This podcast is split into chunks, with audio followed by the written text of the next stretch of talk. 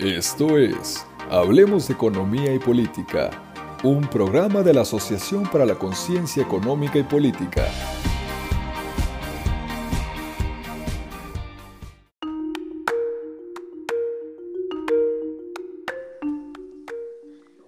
Amigas y amigos, bienvenidas y bienvenidos a un episodio de Hablemos de Economía y Política. Finalmente, después de una pequeña pausa, regresamos con estos episodios de manera recurrente y el día de hoy me acompañan en esta grabación Patricio Cantú, el secretario de la asociación. Hola, buenos días, tardes, noches, no sé dónde estén. Y Fresia, responsable de recursos internos y de investigación. Hola a todos. Y José Francisco Dávila, presidente de la Asociación para la Conciencia Económica y Política. Y hoy, 9 de septiembre, tenemos un tema muy interesante que queremos abordar, que es un poco en cuanto a una introspección análisis de nuestro papel como estudiantes de economía, esta, digamos, pensamiento, esta filosofía acerca de lo que estamos haciendo, eh, nuestros conocimientos y cómo aplicarlos, y también tal vez un poquito, digamos, de crítica constructiva hacia la disciplina como tal, hacia la disciplina de economía, eh, porque, nomás para no spoilear, hay ciertas cosas de la carrera que veremos un poquito más adelante que no se ajustan a esta realidad que, conocemos, esta realidad, o a lo que se le llama como realidad, que eso es un poquito del lado de los modelos económicos que se aprenden en cualquier clase, en cualquier universidad que digamos, en cualquier curso que tomemos, son modelos que tal vez ya no están ajustados a esta realidad, son modelos que se basan en supuestos y que vemos que la vida real, al uno salir egresado de, este, de esta carrera de, o de algún curso, pues vemos que no se ajusta a, a, estas circunstancias. Pero primero, antes que nada, hablar un poquito, preguntarles a ustedes, a Pato y a Fresia, ustedes como estudiantes de economía, nosotros como estudiantes de economía, ¿cómo podríamos definir este papel de un economista? ¿Qué, ¿Cuál es el propósito que tenemos como estudiantes de economía con futuros economistas? Gracias Paco, también por tenernos aquí. Creo que esta es una de las preguntas fundamentales que increíblemente, al menos no sé si a ustedes les pasó, no nos las preguntamos o no hablamos de ellas, al menos empezando la carrera de economía. Y ahorita se me hace muy interesante tocar este tema, como cuestionarnos qué es lo que hacemos como economistas o cuál es nuestro propósito. Y nada más para contextualizar, Fresia está en tercer semestre, si no me equivoco. Francisco está en quinto semestre y yo estoy en séptimo semestre. Entonces tenemos ya como diferentes perspectivas a lo largo de, de la carrera de economía, ¿no? Y esta pregunta yo creo que es algo que variaría mucho dependiendo a quién se la preguntes. Hay gente, si tú, podrás, tú podrías agarrar dos economistas de una población de economistas y aunque estudien la, la misma carrera, la misma disciplina, pueden venir de mundos totalmente diferentes. Por ejemplo, dos perfiles que se me vienen a la mente es un investigador y un economista financiero, por ejemplo. Pero creo que seas un investigador, un financiero, creo que partes del hecho de que la economía sigue siendo una ciencia social cuyo propósito es darle explicación y lógica a lo que pasa alrededor de nosotros, hablando en un nivel social, administrativo y de cómo administramos pues nuestra sociedad, ¿no? Este, entonces sí, es una rama muy, muy rica, muy, una rama, perdón, una disciplina con muchas ramas, más muchas bien. Ramas este, con muchas oportunidades. No sé qué piensan ustedes dos. Pues, o sea, a mí me gustaría, bueno, yo iba a hablar más que nada de que, de lo que mencionaste, de que la economía, pues al final del día es una ciencia social. Entonces, o sea, yo creo que nuestro propósito como economistas yace en la naturaleza de la economía como disciplina, o sea, este, la economía gira en torno de nosotros, o sea, de, los humanos, y se supone que estudiamos una forma eficiente de asignar los recursos finitos que tenemos en el mundo. Sin embargo, creo que también tiene mucho que ver este, lo que dijiste de Pato, de las ramas, o sea, un economista financiero no va a pensar lo mismo que un investigador o un académico, o sea, porque pues al final del día, aunque la economía se base en satisfacer las necesidades humanas, siento que muchas veces perdemos este perdemos eso de, de vista y empezamos a derivar otro tipo de propósitos, por así decirlo. Es, y no estoy diciendo que esté mal, o sea, a mí también me gustan las finanzas, a mí también me gustan los negocios. Igual. O sea, no, no tiene nada de malo, simplemente siento que la economía en sí, o sea, nuestro propósito como economistas es cumplir con eso, estudiar los fenómenos en los que los agentes económicos involucran, o sea, hace nosotros. ¿Por qué? Porque, pues, o sea, a partir de nuestras interacciones surgen los negocios y, pues, o sea, a pesar de que son negocios, estamos en un mundo en el que ya no es simplemente, o sea, no, en la generación de utilidades y de beneficios no es el único objetivo, sino que hay que ver más allá, hay que ver por la preservación del mundo, este, del medio ambiente, y hay que ver por el beneficio de todos, o sea, de manera, este, de manera igual. Entonces creo que el propósito en sí de los economistas sí debería ser, este, o sea, debería rodearse alrededor, debería girar alrededor de, más que nada, de, perdón, este, pues de nosotros, de los humanos y de cómo funcionamos en este mundo es interesante lo que dicen porque yo también estoy de acuerdo con ustedes que gira en torno al ser humano, la raza humana. Sin embargo, antes de empezar esto, hace más o menos pues, un ratito, me metí a, internet imaginando como si yo no fuera un, estudiante de economía, como si yo apenas fuera a entrar a la carrera, y me metí el primer resultado que salió. ¿Qué es economista? Me metí el primer resultado que salió. Me fue Wikipedia. Y siento que esta visión, en mi perspectiva, es un poquito, tal vez, eh, desestima un poquito esto, como que es algo muy, muy simple la manera en cómo lo están poniendo. Aquí dice, un economista es aquella persona que estudia y analiza los, las, las causas y consecuencias de los fenómenos económicos que involucran costos y beneficios, costos y beneficios, a través del cual estructura, interpreta y elabora modelos y leyes. El primer párrafo, y no hay una mención acerca de que es una ciencia social, que, es, que es en cuanto a la escasez que es una ciencia que involucra también el pensamiento de los seres humanos, no, ya creo que aquí lo reduce un poco a costos y beneficios. A una definición. a una definición, o sea, se está definiendo, no, no, no, no, no, pasa más allá de eso, y luego ya empieza a decir un poquito más, este, que tiene que ver con tierra, trabajo, capital, para producir bienes y servicios. Es otro tipo de cosas también. Y también vienen otros temas aquí, energía, inflación, tasas de interés, tasa de cambio, impuestos, niveles de empleo, pero siento como quieras que esa definición, si bien es de esta pues enciclopedia que todos tienen acceso, es un tanto reduccionista. Siento que es un poco simple para la tanta labor o tanta importancia que se tiene esta carrera. Porque decimos que es una ciencia que no solamente se complementa, o sea, aprende y vemos acerca de historia, de finanzas, de, de administración, vemos también eh, cuestiones de matemáticas, de estadística, de política, de geografía, son ese tipo de cosas que se complementan a esto. Pero siento que esta definición, o sea, según yo, es un poquito reduccionista, es un poquito simple. Y fíjate, aunque sea simple, es muy común verla más que nada en las universidades. Por ejemplo, en la Universidad de Monterrey, de la que somos parte, este, la carrera de economía está dirigida por una escuela de negocios, no por la escuela de derecho y ciencias sociales. Entonces, pues es algo de esperarse que la definición se vaya más como hacia el lado contable de la disciplina, más como tú muy correctamente yo creo dijiste, es, se limita nada más a la faceta como pragmática o técnica de qué es lo que ofrece la economía. Y no sé, se me, hace interesante, se me hizo interesante escuchar sus pues, definiciones. No sé mal, pero es, este tipo de escuela, la escuela eh, no clásica, pero como quiera, siento yo que se le quita, tal vez a esa definición yo le añadiría, o sea, en lo personal, que es en cuanto a la escasez, la búsqueda del bienestar, no la utilidad. Yo no soy utilitarista, no, es la utilidad mayor, sería la búsqueda del bienestar, la, la búsqueda del desarrollo. Pero eso, como quieras, un poco un tema un poco separado. Ahora, preguntarles a ustedes, ya conocemos, o bueno, ya platicamos acerca de este propósito de un economista. Ahora, imaginemos que ya somos egresados de la carrera, ya vamos a aplicar estos conocimientos. ¿Cuáles herramientas son estas para aplicar el conocimiento? ¿Qué herramientas, qué, qué conocimientos o qué aptitudes tenemos nosotros para aplicar y para lograr nuestros objetivos como economistas?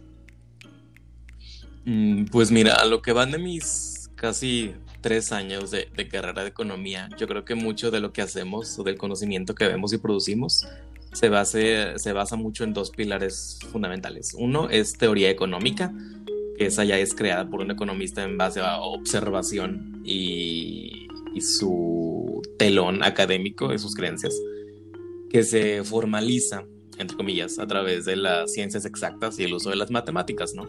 Como tú dijiste al principio, y algo que la definición que nos dijiste, que encontraste en Internet, sí tiene mucha razón y sentido, es que la economía trata de explicar fenómenos agregados a través de modelos matemáticos, que eso es algo que nos da una ventaja sobre otras disciplinas, como por ejemplo la psicología, que ahí ya es un poco más abstracto, más complicado de, tener un fenómeno aquí palpable, cuantificable incluso. Entonces, no, sé, y creo que también se me hace muy relevante hablar como las limitantes de estas dos herramientas, como hasta qué punto se podría decir que la economía es una disciplina objetiva por el simple hecho de incluir matemáticas, ¿no? Si la teoría económica, más esto se da más que nada en la macroeconomía, yo creo, en la que se establecen modelos como una verdad absoluta, verdaderamente crítica, nada más por estar formalizado con con matemáticas. Por ejemplo, el otro día que estábamos en clase de macroeconomía avanzada, macroeconomía dinámica, que veíamos los modelos de crecimiento económico de Solow, por ejemplo, que es canonizado en la economía. Creo que todos ya Premio Nobel, o sea, eh, Premio Nobel de Economía, y pues en eso se basa mucha parte de, este, de este, pues de ese tema de, de, crecimiento. Yo creo que si habla de crecimiento económico, yo creo que el autor va a ser Solow. Solow. Solow. Sí. Este. No, con tu idea, dale, con tu idea. Así continúa. No, si quieren decir algo, interrúmpeme. No, no, no pasa nada. Creo que todos tenemos mucho que decir. Este, que por ejemplo, que veíamos que igual, igual que todos los modelos de la economía neoclásica, que son lo que se enseñan generalmente en las universidades de hoy, están basados en supuestos hechos por más que nada por economistas norteamericanos o británicos en su tiempo, de 1930 a 1950. Este, y muchas veces estos modelos se toman como un canon, por el, reitero, por el simple hecho de tener matemáticas, pero ¿hasta qué punto es la economía objetiva por el simple hecho de incluir matemáticas? O sea, ¿cómo sabemos que estas personas que eran de muy buen saber y venían de universidades muy reconocidas, pues tienen la razón como para declarar la verdad en un modelo que se puede extrapolar a toda la población del mundo, ¿no? No, no sé si, qué piensan ustedes nomás para hacer una pequeña aclaración a, los que escuchan y que no son de economía, este modelo solo tiene suposiciones que nos veríamos platicando hace varios días, que hasta cualquier, cualquier economista o no economista va a pensar, ¿Qué, nos pasa? ¿Qué, está mal de la cabeza? El primer supuesto, el primer supuesto era que no había desempleo que la población es constante a lo largo del tiempo. Entonces, pasan 5, 10, 20 años, la población va a seguir siendo la misma. Y el favorito, eh, no hay gobierno. No hay gobierno. Qué padre, ¿no? no hay ningún gobierno y tampoco comercio exterior. Correcto. Y de ahí partes, te dan estos supuestos, tienen cuatro, o cinco supuestos, y a partir de ahí ya empiezas a hacer este análisis del modelo de crecimiento económico. Bien bonito. Pero el, bien bonito, ajá. Este, la, la, verdad sí, sí está, no es nada complicado, pero esos supuestos y todo que un poquito de conflicto, justo con lo que tú me has comentado, y que es parte de la siguiente pregunta. Pero no sé si, Grecia, tú tengas algo que comentar respecto de, ya mencionamos, por ejemplo, la teoría económica, ¿qué otras herramientas crees que tengamos también para, en nuestra disposición para lograr nuestros objetivos? Pues es que yo creo que más que nada, o sea, literalmente, o sea, Pato al describirlas en dos categorías, o sea, hablo de mucho, o sea, tenemos muchas herramientas de teoría económica, hay múltiples este, artículos, textos, libros, de, un, de, o sea, una gran variedad de economistas. Y, este, pues, o sea, hay demasiado material allá afuera. Y aparte, o sea, tenemos esta, este valor agregado de que tratamos de simplificar la realidad, o sea, tanto económica, este, como pues de, o sea, las interacciones en los negocios y entre los agentes, este, pues a través de modelos matemáticos, o sea, tenemos también, o sea, a mí me ha tocado trabajar en software de modelos de datos, o sea, este, trabajamos con haciendo pronósticos, trabajamos este, cosas como de, no, no tanto programación, pero pues, o sea, necesitamos herramientas tecnológicas. Siento que más que nada, en, o sea, en este siglo y pues en nuestro tiempo, pues las herramientas tecnológicas nos han ayudado bastante a perfeccionar pues la ciencia económica. O sea, antes, pues, o sea, no, o sea, Adam Smith no tenía de que startup, entonces, o sea, o sea, el Adam Smith no, sabía de que cómo modelar X cosas de econometría que en la cual no me voy a meter porque yo no sé nada todavía, estoy chiquita, entonces, este, creo que algo, o sea, añadiendo a lo que comentó Paco, algo que sí nos ayuda mucho para pues poder este, cumplir con este propósito de ser economistas, pues sí, es la tecnología, o sea, y más que nada de que durante nuestro tiempo, o sea, incluso Excel también, o sea, nos ayuda bastante, o sea, nos tira el paro con las gráficas y así, o sea, siento que también, o sea, la tecnología este, nos ha ayudado bastante. Y sobre la, el otro aspecto y la otra pregunta de si la economía es realmente objetiva por el simple hecho de usar mate, yo creo que sí, no, o sea, nos falta demasiado, o sea, me gusta porque la, que la palabra favorita de los economistas es depende, porque literalmente todo depende en la economía. O sea, no te podría decir de que, ay, no, es objetiva, porque hay cosas que pues tienen sentido, o sea, este, los modelos hasta cierto punto pues se establecieron en otro tipo de realidad, este, que ya vamos a, pasar a eso del contexto eh, histórico en la economía, se establecieron en otro tipo de realidad, este, bajo personas que no tenían los mismos recursos que nosotros tenemos en la actualidad. Y, o sea, pues sí, al, al principio, sí, sin embargo, al principio sí puede ser confuso. O sea, yo me acuerdo que yo vi solo el semestre pasado, porque pues nunca dejamos de ver solo. Lo vas a volver a ver. sí. Y, este, y, o sea, me, a mí lo que me choqueó mucho era de que cuando decía de que la población crece, de que crece a una tasa constante, y así como que, ¿qué? De que, excuse me. Excuse me. ¿Qué es esto? Ajá, o sea, yo me quedé que, what?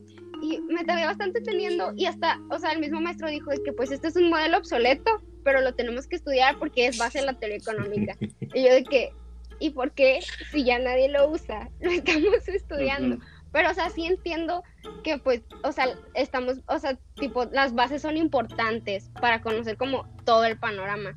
Sin embargo, no creo que los números y las diversas teorías, o sea, nos den la suficientemente objetividad como para explicar todo lo que pasa en el mundo. Y por eso surgen otro tipo de disciplinas. O sea, por eso ahora está la economía de este, del comportamiento, este, está la economía ambiental, está la economía circular. O sea, vamos evolucionando, entonces la objetividad pues también, o sea, evoluciona con nosotros. Entonces, pues sí, o sea, yo creo que aunque poder, o sea, aunque somos un poco objetivos, creo que añadiendo los números, creo que sí falta objetividad en la, en la disciplina.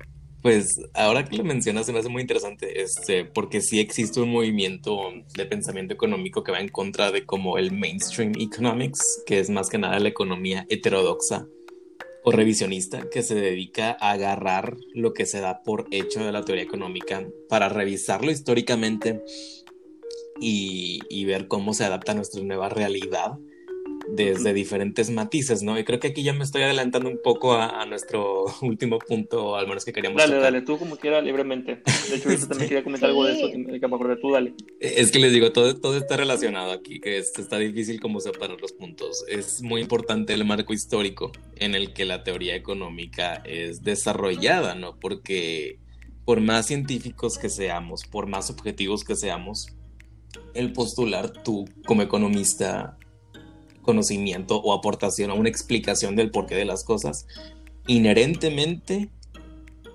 se está yendo una parte de tu propia cosmovisión limitada a tu experiencia. Por ende, yo no creo que pueda ser 100% objetiva, ¿no?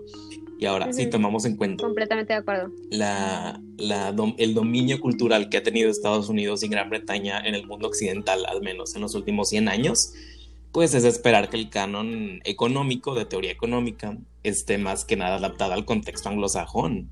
Yo, yo creo, por ejemplo, la, la, curva de Phillips, este, o el crecimiento de Solow, o la teoría monetarista de Milton Friedman, o incluso el simple modelo de oferta y demanda, yo creo que falta mucho revisar dichos modelos para un contexto, por ejemplo, latinoamericano. Porque el mexicano casi siempre rompe con todos los supuestos que se espera de una economía en los modelos, ¿no? Por ejemplo, lo primero que se nos enseña es, se asume que la gente es, es racional, es un mercante racional, pues claro, o sea, pues creo que todos estamos de acuerdo que no es así, ¿no? Sí. Este, creo que me, me perdí, combine todo, pero no sé, no sé qué piensen ustedes de esto. Y aparte de ese, de ese dominio occidental anglosajón, es también entender un poquito el contexto y también siento que está un poquito relacionado con intereses particulares. También. Primero son dos cosas. Uno, por una parte, el contexto histórico también señala que muchas partes y modelos surgieron durante un evento que no ha pasado nuevamente, que es la, Guerra Mundial. Entonces estamos hablando también de un contexto diferente, pero también se está considerando un poquito cuál fue el impacto en Europa, cuál fue el impacto en Estados Unidos y esa fue la base, ese, eh, eh, el modelo considerar a un, solo país, un solo bloque económico de 195 países actualmente, no, eh, ya, no representa la situación actual, no está ajustada a esta realidad en mi perspectiva, y también hay ciertos intereses que lo mueven. Por algo, no sé, por, por un ejemplo, no quise abordar mucho porque no, no, no es de mi país, pero tomando el ejemplo de Ronald Reagan. Sí. A partir de, de, esa parte, de los 80, Ronald Reagan y Margaret Thatcher, se empezó con esta popularización del modelo llamado. Sí, Lo susurro porque luego alguien, o sea, alguien va a aparecer en este podcast a criticar el modelo neoliberal. Sí, no, sin connotación, sin connotación. Sin literalmente el movimiento neoliberal. Sí, sí, el movimiento neoliberal. Literalmente. Y a partir de ahí, por ejemplo, en Estados Unidos se empezó a popularizar mucho la economía de goteo, asumiendo que eso mejoraría mucho en cuanto a reducción de desigualdad, aumento de salarios, y pasaron ya 20, 30 años y hay economistas como Joseph Stiglitz o como Thomas Piketty que dicen que esto en realidad no ha pasado. Esta economía de goteo no ha funcionado. Este modelo que ustedes están proponiendo no ha funcionado y ha aumentado la, desigualdad, ha aumentado la pobreza y no solamente solo en Estados Unidos. También lo ha comentado Gerardo Esquivel aquí en México. Este modelo se ha aumentado la desigualdad y la pobreza, pero ¿por qué, sigue, ¿por qué sigue constante? Porque es este movimiento de intereses particulares la verdad. entonces, estamos hablando un poquito, bueno, es objetivo en cuanto, bueno, pues con la matemática puedo explicar el fenómeno, pero también no es tan objetiva considerando que se ha hecho por intereses particulares. ¿verdad? Entonces estamos hablando aquí también se mete un poquito la parte política. Y dinámicas de poder. Y dinámicas de poder también que se meten en esa toma de decisiones y ya te molda todo. Entonces, y, y, estos modelos también te dejan un poco de lado, te explican el crecimiento. Está bien, eh, eh, sí me sirve para entender este análisis de crecimiento económico, pero dejas de lado estos otros temas, la pobreza, la precariedad laboral, a, costa de qué sacrificas tú para que puedas crecer más. Y estos modelos no te los saben explicar. Y ya no estoy hablando tanto de estos modelos que vemos también, también las cosas que asumimos como, como dadas, como el Producto Interno Bruto, que dejas de lado bastantes cosas también. No estás considerando tú el desarrollo económico, el desarrollo humano, estás considerando nada más la productividad. Y el agregado, aparte. Y el agregado, ajá, aparte y aparte ni siquiera es precisa. O estamos hablando también de que no es precisa calcular el monto de, de Producto Interno Bruto, o sea, ciertas cuestiones, ¿verdad? Pero estamos hablando también de esto. Entonces, esto también, pues sí que vamos a pasar a la siguiente pregunta que está relacionada también. Entonces, ¿de qué manera es relevante el marco histórico en la teoría económica y cómo se desarrolla y cómo está puesta en práctica? ¿Qué opinas, Brescia? o sea, yo creo que ah, demasiado relevante, la verdad. O sea, porque, pues, un marco histórico, o sea, para el creador de modelo, teoría o lo que sea que estemos hablando, o sea, pues es como el contexto en el que se desenvuelve, vaya. Y, o sea, el, el marco histórico en el que alguien se ubica y, pues, el contexto, pues, influye en muchas de sus decisiones y acciones como individuo. ¿Por qué? Porque el contexto te estoy hablando de valores, de cultura, de intereses, de costumbres, de tradiciones, de muchísimas cosas que involucran, es, digo que pues determina el comportamiento de las personas y el cómo son las personas, o sea, como dice Paco, hay modelos que se han desarrollado, o bueno, no modelos, o, o sea, sí, modelos, teorías, y se han desarrollado bajo los intereses de ciertas personas.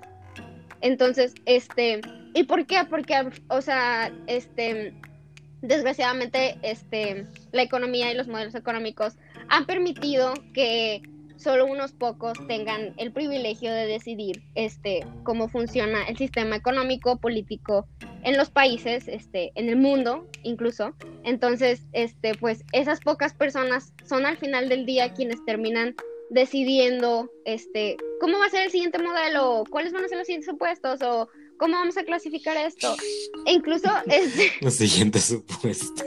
Ajá o, o sea creo que es demasiado importante tomar en cuenta la historia, porque, o sea, por ejemplo, si hablamos de la etapa de la revolución industrial, o sea, en ese entonces sí, estábamos teniendo, o sea, el mundo estaba creciendo económicamente demasiado, pero el problema con la revolución industrial es que era, o sea, es que había explotación de trabajadores, la contaminación gravísima, el problema de contaminación es que nos pasaron a nosotros desde la revolución industrial, o sea, este, y la economía, o sea, en ese entonces, pues, o sea, este, las personas este, encargadas, pues, bueno, no encargadas, pero los académicos, los investigadores, los economistas, pues enfocaron su atención en la maximización de beneficios y, ah, estamos creciendo un chorro, bueno, vamos a seguir creciendo. Entonces, no enfocaban su atención en otros problemas que ahora, con nuestra cosmovisión, en este contexto histórico 2020, este, sí consideramos importantes. ¿Por qué? Porque para nosotros este, somos una generación, especialmente, o sea, la nuestra, que ve mucho por las condiciones de desigualdad que hay en el mundo. ¿Por qué? Porque se han agravado y van a seguir agravándose si no hacemos algo al respecto. Entonces, para nosotros ahora es más importante el bienestar, como dice Paco, que la generación de utilidad o de beneficio. Entonces, en otra época a lo mejor la generación de utilidad era importante porque el mundo estaba en desarrollo. Correcto, correcto. Pero ahorita, pero ahorita ya estamos, o sea, no, no completamente desarrollados. Hay muchos países como México que aún tienen mucho trabajo por realizar. Sin embargo, ya estamos este, como en una base y creo que podemos ir trabajando desde esa base, este, este, este, ¿cómo se dice? Este, ah, incluyendo como que estos nuevos intereses sociales, ambientales, de bienestar. Entonces creo que sí, el contexto histórico en el que se desarrollan las, los modelos, las teorías este, económicas, influye demasiado en cómo y en qué dicen y en cómo funcionan. Entonces, este, pues sí, creo que esa es mi, mi perspectiva. Antes de pasar un poquito eh, en la parte, o sea, para que Pato responda, yo quisiera hacer algún día, o sea, si estoy aburrido, empezarme a plantear un modelo, pero con base en puros supuestos. O sea, me quisiera dar puros supuestos a ver cómo resulta al final. O sea, o sea ya, ya, les, ya les estaría quitando todo, de que eh, la, todos tienen acceso a la universidad, todos tienen acceso al ahorro. Que de hecho era esa parte, no me acuerdo cuál era esa visión. Ay, la se me pasó apenas. El, el, mundo ricardiano, de que todos tienen oportunidad de, de, de ahorro y que este, los hijos forman parte de la, de la, herencia. Nomás quisiera un día así fumármela para a ver qué supuestos empiezo a sacar de un modelo, a ver, a ver en qué resulta. Nomás por pura curiosidad mía, pero bueno, Pato, la misma pregunta, ¿cómo la responderías tú? Pues mira, creo que más que nada Precia ya tocó muchos puntos que creo que son importantes y que si les dedicamos el tiempo que meritan nos tomaría unas, unas cuantas horas, yo creo, abordar. Así que seré breve, brevemente. Este, retomando la idea de cómo la teoría económica es mayoritaria o incluso hegemónicamente anglosajona, yo jamás, jamás me voy a cansar de insistir en que hay que separar la teoría económica canonizada con Latinoamérica. Yo creo que hace mucha falta teoría económica netamente latinoamericana. Más que nada porque los supuestos, reitero, están aplicados a sus sociedades respectivas que no se dan mucho en, en, México, ¿no? Este, por el simple hecho de si, si aquí ya nosotros tenemos una diversidad social que nosotros mismos tenemos problemas este, clasificando o estudiando, no quiero pensar los problemas que podría traer el emplear políticas públicas asumiendo una sociedad culturalmente homogénea, ¿no?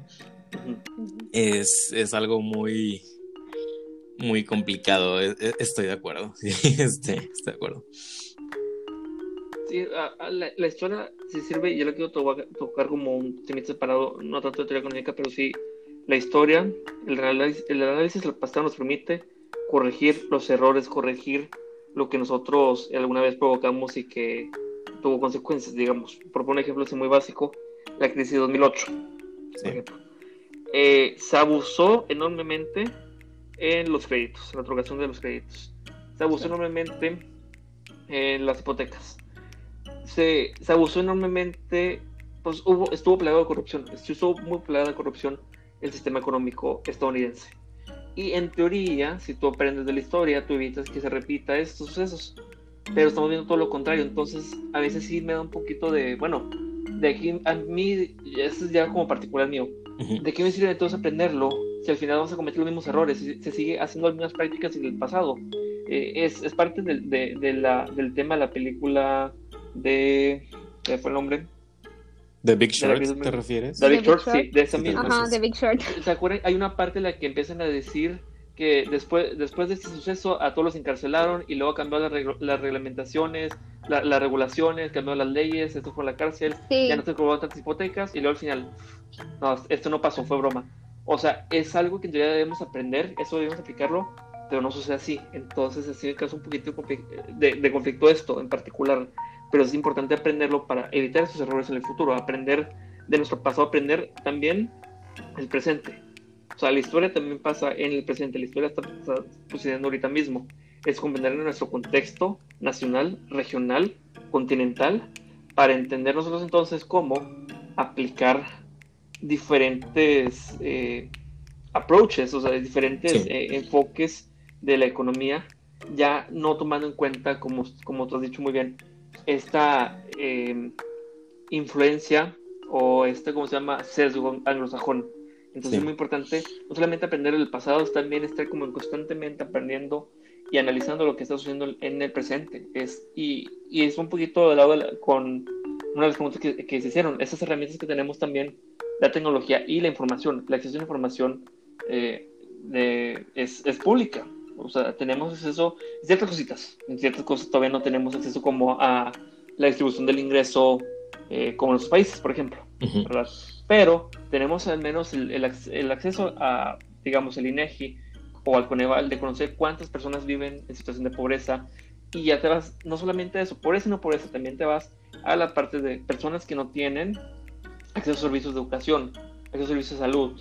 Ya es muy específica ese tipo de información y hay que aprovecharla, hay que saberla analizar, hay que saberla también encontrar y con eso, a partir de ahí, empezar a aplicar algo que pueda cambiar esto en el futuro. Yo, yo al menos siento que soy un poquito más optimista en cuanto a esto, que sí se va a poder. No sé ustedes si están optimistas, que, que piensen que sí se, sí se, va a lograr este cambio tal vez de, de, de mentalidad de paradigma en cuanto al, al nuestro, eh, a la teoría económica o en cuanto a la carrera de economía eh, como, eh, como tal en su conjunto, o si son un poquito más pesimistas con respecto a esto. ¿Ustedes qué opinan de esto? Pues Mira, muy, muy importante un punto que dijeron ustedes dos, me atrevo a decir, antes de que se me vaya la idea otra vez, este, es el uso de la tecnología. Yo creo que por, la razón por la que el sistema económico actual es una chulada en Estados Unidos y en Reino Unido es porque todo es contable y porque todo el mundo, bueno, casi todo el mundo, ¿verdad? Es, es común que la población general tenga acceso a Internet y a, a la digitalización de la economía. Vaya, yo creo que en México eso es un problema que todavía bastante notable. Por ejemplo, el Banco de México recientemente esté promocionando el nuevo sistema CODI de pago digital, este, lo cual se me hace una muy buena idea, pero se me hace un poco desaterrizado, tomando en cuenta que casi la mitad de la población no tiene acceso a Internet, por ejemplo, este, o, vive en condiciones de pobreza, o incluso de pobreza extrema. Es y, yo creo que ah, ah, una bandera roja, o no bandera roja, sino un indicio que nos dice o nos grita de esta incompatibilidad del sistema contable económico actual es el mercado informal. Si existe cierto sector poblacional que decidió no formar parte del sistema que espera que un que si quieres tener ingresos tengas que abrir una sociedad anónima y jugar por las reglas, si no lo haces por fuera de eso, es, es, es, algo muy latente, ¿no? No, no, no sé qué piensan ustedes de, de eso. ¿Se acuerdan en, en, clase de introducción a la economía en la que veíamos la parte del sector informal? Corríganme. En la proporción de la economía fuera de la formalidad era de 47%, si no me equivoco. Sí, aprox. Aproximadamente. estoy mintiendo, no me acuerdo, no me acuerdo la verdad. Te estaría mintiendo. Pasó mucho tiempo, pero... Pasó mucho tiempo ya. Este, pero sí era un amplio sector como quiera que se está viendo en este, nomás el, el, el, el, indicador claro de esto es como este boquete que queda o ese espacio que queda entre lo recaudado y lo gastado también. O sea, en esa parte fiscal también tú ves esa proporción de la economía informal. Pero si no sé quieres comentar algo al respecto. Sí, quiero comentar algo de lo que dijo Pato. Eso me parece muy interesante que, o sea, lo que dijo sobre que una de las razones por las que el sistema económico en Europa este, y en Estados Unidos es mejor que aquí eh, o en Latinoamérica en general, es por el acceso a la tecnología. Y me recordó a que en el verano hice un curso en administración pública, pero era del Banco Interamericano de Desarrollo. Uh. Entonces se centraba exclusivamente en Latinoamérica y países del Caribe. Y en una de las, o sea, uno de los capítulos estudiaba precisamente el acceso a la información, la digitalización de los recursos del gobierno. Entonces, y las diferencias entre únicamente los países latinoamericanos eran sorprendentes. Ahora vamos a comparar. Con la, OCDE. Ajá, y luego, ajá, vamos a compararlo con la OSD, vamos a compararlo con Estados Unidos, o sea, las diferencias son impresionantes. Abismales, sí. ajá, sí, literalmente abismales es la palabra para describirlas. Y, o sea, tenemos, y México es un país, este, pues, tecnológicamente un poquito más avanzado que otros países en Latinoamérica, este, y aún así nos falta muchísimo camino por recorrer. Y creo que sí tiene mucho, o sea, creo que puede que en el futuro este paradigma económico que tenemos que está este, influenciado por el sesgo anglosajón, eventualmente seguirá. O sea, creo que quiero creer que ese paradigma se romperá y eventualmente este, empezamos a estudiar la economía de una manera que sea conveniente para cada una de las regiones y no, o sea, no por, o sea, o sea, no por separar el estudio, sino porque cada región, en, o sea, en el mundo es distinta, cada agente económico es diferente y no podemos estudiarlos a todos bajo una misma lupa. Eh, o sea, es imposible. Sí podemos guiarnos. O sea, creo que en general las teorías económicas sirven para guiarnos en el estudio de estas interacciones este, entre agentes, pero creo que sí hace falta demasiado este, estudio y análisis en términos de estudiar a cada, o sea, no cada agente específico, pero sí como, este, pues ampliar la perspectiva. o sea, no sé si, si me explico un poco. Sí, enriquecer culturalmente. sí, sí, sí. Ajá, enriquecer culturalmente y pues, o sea, dejar de estudiarlo todo bajo una misma visión, o sea, porque pues el mundo evoluciona, las regiones cambian y pues los agentes económicos también, entonces creo que sí debemos, o sea, eventualmente creo que empezaremos a estudiarlo porque pues ya somos un poco más conscientes de esta realidad. Y pienso en particular que por la situación actual que hemos visto por la pandemia y este acceso a información, acceso a, a sucesos actuales de noticias, sí nos da a entender que algo tiene que cambiar. Sí estamos viendo esto particularmente, que como en un país, por ejemplo, por Estados Unidos, otra vez comparado con ellos, ese modelo está fallando. O sea, e, e, ese, ese modelo o esta teoría económica que están aplicando, pues no, no, no puede evitar que 5 millones de personas queden desempleadas. Y eso es poco, según yo eran más de 5 millones. De 5 millones. Yo creo que iban a 10 millones de, personas desempleadas. Y nada más del sector eh, formal. Y nada más del sector formal, en Estados Unidos, por, ejemplo. entonces, esto yo creo que después de esta pandemia, inclusive ahorita mismo, ya podemos empezar a, pensar en qué cosas hay que cambiar, cómo, en qué cosas si hay que mezclar lo político y lo económico y en qué otras cosas hay que separarlo. Eh, la estructura de poder también, eh, consideraciones también, y algo que tal vez no tocamos en esto, es, bueno, aparte de la economía mental, la economía circular, la economía de género también. Eh, oh, sí. Entonces, ya también vamos a empezar a ver un poquito más acerca de esto, de cómo se tiene que empezar a aplicar a considerar la economía laboral, la eh, este, se está yendo pues la economía de desarrollo también. Eh, entonces yo creo que esto sí nos va a permitir un poquito acerca, esto nos sirvió bastante, la verdad, esta grabación nos permitió hacer este análisis de dónde estamos para de aquí, a partir de aquí empezar a, motivar a, demás personas, no imponer, sino empezar a motivar, a empezar como a, a generar este cambio, esas pequeñas transformaciones cotidianamente hasta lograr que en el futuro, yo la verdad estoy optimista, se pueda lograr este cambio y se puedan eh, aplicar más o, tener en, mente, tener en vista todas estas ramas de la economía, la que acabo de mencionar, la economía mental, la economía circular, la economía de género. Entonces, a mí en particular me gustó mucho esta grabación con ustedes. ¿Ustedes quieren decir, añadir algo más, algún mensaje final que ustedes quieran añadir para motivar a toda la raza que nos escucha? Yo sí, no sé si Fresia tiene algo que decir o quieres que yo lo diga. Pues yo rápido, o sea, nada más. Este, me gustó mucho lo que dijo Paco, de que con este, con este podcast vamos a empezar a motivar a los demás pues a generar este cambio que tanto queremos y pues espero que sí sea así. Y, o sea, no solamente quiero que las personas que nos escuchen consideren la economía, o sea, sino pues sus propias carreras, este, dependiendo de lo que hagan y lo que quieran hacer en la vida en el futuro, pues pregúntense, este, por qué están haciendo eso y cuál es su propósito en este mundo y cómo van a ayudar a hacer, a, pues vamos a construir una mejor sociedad, entonces, pues piénsenlo y pues empiecen a trabajar por cambiar. Sí, sí, sí, creo que Fresia lo, lo lo sintetizó muy bien. Yo también, este, creo que ahorita tocamos suficiente, muchos, muchos temas que cada uno meritaría su propia condensación y profundización. Creo que hasta haría falta una parte 2 para hablar de lo que todo lo que aquí no podía profundizar. Pero lo más importante. El capitalismo. ¿Quién, ¿Quién, dijo eso? Los bloopers. No, Los bloopers.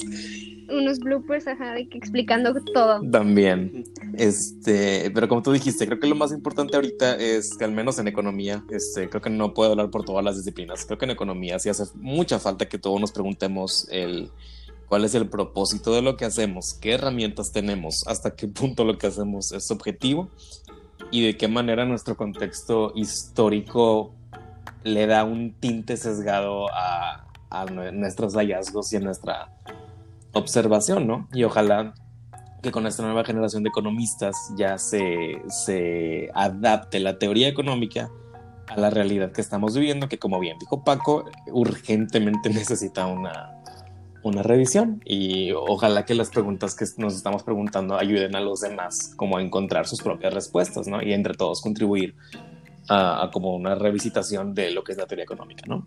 Yo creo que me, quedo con eso. Esto se logra en conjunto. Esto, la verdad, sí se tiene que lograr en conjunto. Este, tal vez cambie el paradigma porque eh, en sí, le digo, las acciones individuales sí tienen su, su aporte, sí tienen su, su, su impacto, pero es a través de la del colectivo, del conjunto de la sociedad, del conjunto de esta parte.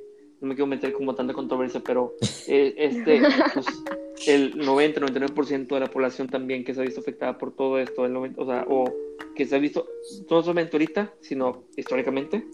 Bueno, ya, me, ya no me quiero meter tanto tema, pero el punto es la mayor parte, sí, mejor no, eso sí va a ser para después parte 2, porque luego aquí nos tenemos más, la verdad.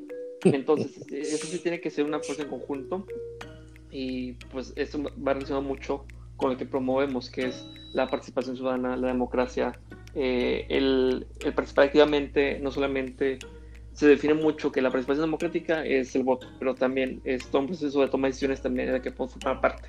Las cosas más pequeñas, desde, desde la vecindad, desde la colonia, desde el barrio, desde, la, desde el municipio, hasta algo más grande. Entonces, este, la verdad, hay que aprovechar mucho esto que tenemos hay que aprovechar que, pues, relativamente, entre comillas, somos una democracia participativa, porque así lo dijeron que somos, aprovechar que, tenemos esta oportunidad para poder sacar algo adelante y considerar, como dice Fres también, eh, todas las disciplinas, o sea, todas las disciplinas tienen soporte a la humanidad y todas debemos en conjunto mejorar para el bienestar colectivo de la sociedad. Pato, Fres, un gusto haber platicado con ustedes otra vez. Y Igualmente. esperemos que, que, nos sigan en las redes sociales, ya conocen acip.dem en Instagram, acip-en Twitter y próximamente les platicaremos acerca de un evento muy padre que estará formando parte de nuestras actividades. No, hombre, son como 10 eventos. Está ah, súper, súper padre. Es un evento dentro de otro evento, o sea, son los mismos eventos dentro de este evento. Y adivinen quién llena los formatos. Pero sí. Sí. Este, pues gracias y nos vemos a la próxima. Otra vez aquí hablaremos de economía y política por parte de ACIP. Tomen agua. Gracias. Bye.